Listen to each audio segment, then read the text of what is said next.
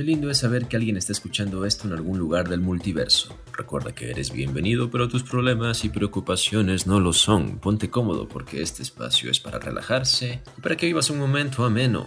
Hoy le saluda Rafaelo. Yo soy creador de dibujos animados, o al menos eso intento, y antihéroe de Misi Mágico. Hoy nuevamente desde el encierro continúa la cuarentena por el COVID-19 y llego a ustedes con fotograma clave para la señora que me vende el mote en las mañanas, el podcast más sexy de toda la internet. Hoy será un episodio corto, eh, la verdad espero que la estén pasando muy bien, estén sobrellevando muy bien el tema del COVID. Eh, donde quiera que estén. Una de las buenas noticias es de que si ustedes son amantes de Resident Evil 3, el remaster ya está, ya está en internet, tuve la oportunidad de jugar algunos minutos más allá del, del demo que salió y se ve increíble, la verdad. Bastante fiel al juego original, pero con gráficos mejorados y con y jugabilidades nuevas. Muy interesante, muy atractivo. Nuevos looks para los personajes, para Carlos y para Jill. Un Nemesis que está súper bien, súper bien el maldito. Te va a hacer dar más de un cagón de miedo, pero vale la pena jugarlo. Yo lo adquirí en Steam, pero entiendo que está para las plataformas de PlayStation 4 y Xbox. No está así para Nintendo Switch. Sabemos que hay algunos juegos que no llegan a esta consola por potencias gráficas y demás. Pero les recomiendo, se van a asustar bastante y sobre todo si su encierro continúa, pues tienen una gran alternativa para poder jugarlo y disfrutarlo. Justamente por eso lo compré, porque aquí en mi país, en mi ciudad, se alargó una semana más hasta el 12 de abril el encierro y quizá y se alarga más, entonces quiero tener una razón para poder jugar y entretenerme, ustedes también pueden hacerlo. Y les recomiendo, y si lo han hecho y si lo adquieren, por favor comenten en el Instagram de Fotograma Clave. Estamos como arroba fotograma.clave. También se estrenó la cuarta temporada de La Casa de Papel, esta serie española que mm, fue hit en su momento en, en Latinoamérica y España, y que Netflix justamente la rescató del bajón que venía teniendo en su país de origen, en España, el hecho es que se estrenó la cuarta temporada, yo no la he visto aún. Esto se estrenó el día que estamos terminando de grabar este pequeño podcast. Cuestiones laborales, saben que el teletrabajo me tiene ocupado, pero a una amiga me preguntó hace, unos días que qué opinaba de La Casa de Papel porque deseaba verla. Tenemos un capítulo en fotograma clave que es el capítulo 2 que se llama La Casa de Bolívar, donde hablamos justamente de la tercera temporada de La Casa de Papel y de la serie de Bolívar y ahí emito toda mi opinión, pero hoy únicamente para, para resumirlo así rápido, voy a decirle básicamente lo que le dije a ella, es de que La Casa de Papel es una serie entretenida y buena, muy forzada en muchas partes, muy sobrevalorada, pero que al final del día viéndola te habrás divertido y la habrás pasado bien. Así simplemente resumiría La Casa de Papel. Es una serie entretenida, sí, es una serie para pasar un buen rato. Tiene cosas inverosímiles, sobre todo que yo cuestiono en temas de tiempos y en temas de, sí, de tiempo interno dentro de la narración. Pero bueno, si ustedes han visto la cuarta temporada, yo me comprometo a verla esta semana y en el siguiente podcast, en el siguiente episodio, pues poder emitir un comentario. Paréntesis, están escuchando perros ahora mismo, son los perros de Resident Evil 3, no mentira, son los perros de mi vecino, estoy grabando, no mis vecinos que sean perros, sino los perros de ellos, las mascotas. Estoy grabando desde mi cuarto, es lo que el COVID-19 nos, nos obliga a hacer y este encierro, así que mil disculpas por eso. Recomendaciones para esta semana. He visto algunas cosas en Netflix, sobre todo, películas que me gustaría que las vieran, que se entretengan. Películas divertidas, argentinas. Por ejemplo, está La noche en que mi madre mató a mi padre, una comedia un poco de misterio. Sí, bastante entretenida, con la actuación de Belén Rueda y también sale el actor Diego Perotti interpretando a Diego Perotti, valga la redundancia. Es divertida, se van a entretener. Si les gusta el tema de. Si les gusta el tema policial de intentar deducir quién mató a quién o por qué se están llevando a cabo tales actos, pues les va a entretener. Se van a reír bastante. Yo vi esta, esta, esta película eh, gracias a, a, mi novia que me la recomendó y la estábamos viendo al mismo tiempo y nos matábamos de risa. Así que se les recomiendo si quieren pasar un buen rato pues está allí. Véanla. Hace un par de semanas también recomendé o hablé un poquito acerca del Hoyo, esta película española que estuvo en Sitges y que ahora está en Netflix. qué película, deben verla si les gusta el tema un poco de eh, simbolismos y un poco el, mm, el, feísmo, por decirlo así. El feísmo, sí. Em, bueno, el feísmo es, un, es una vanguardia artística, así que básicamente mostrar cosas un poco desagradables, pero con un fin narrativo o un fin artístico, valga la redundancia. Es una película que te muestran, no voy a dar muchos spoilers, no, no intentaré no meterme con la trama, pero más o menos para que se ubiquen, es una eh, especie de prisión que tiene 333 eh, pisos y eh, en medio de cada piso baja una plataforma todos los días con comida.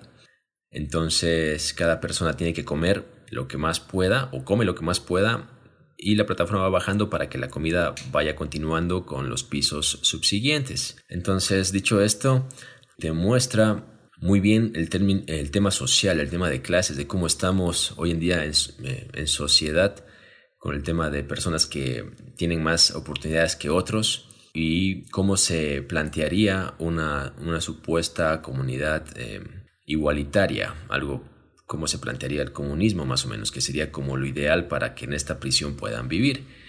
Esta película no creo que intente elogiar a una de las dos tendencias sociales, eh, políticas, ni el capitalismo ni el comunismo, más bien creo que las representa y nos da una imagen más clara de cómo es allá afuera. Bueno, esto sí se quieren clavar un poquito con el tema social, pero si no y la quieren disfrutar únicamente como una obra en sí misma, también la van a pasar bastante bien mi consejo es que no la vean con el estómago lleno ni mientras eh, estén con hambre.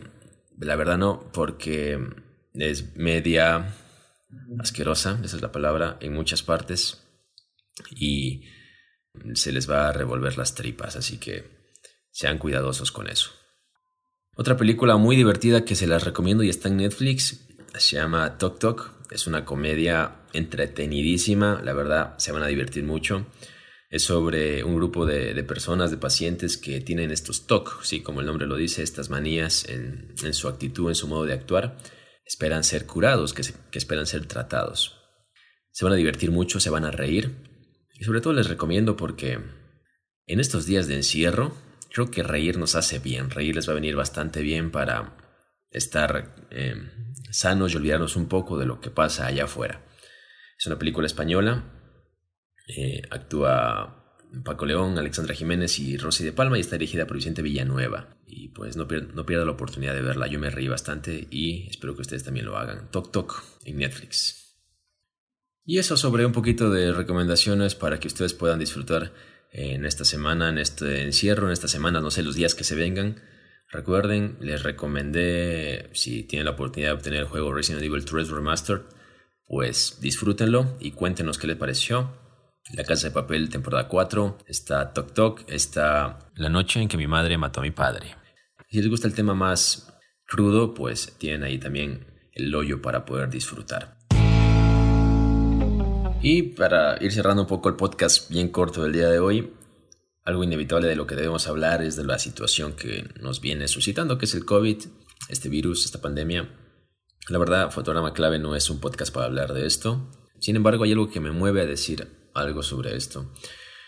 Vi una publicación sobre un entendido en el tema médico y en el tema social del tío de una amiga que publicaba lo siguiente. Según estimaciones y estudios de los que saben estimar y estudiar estas cosas, cada año mueren 3 millones de personas por tuberculosis, sida y malaria.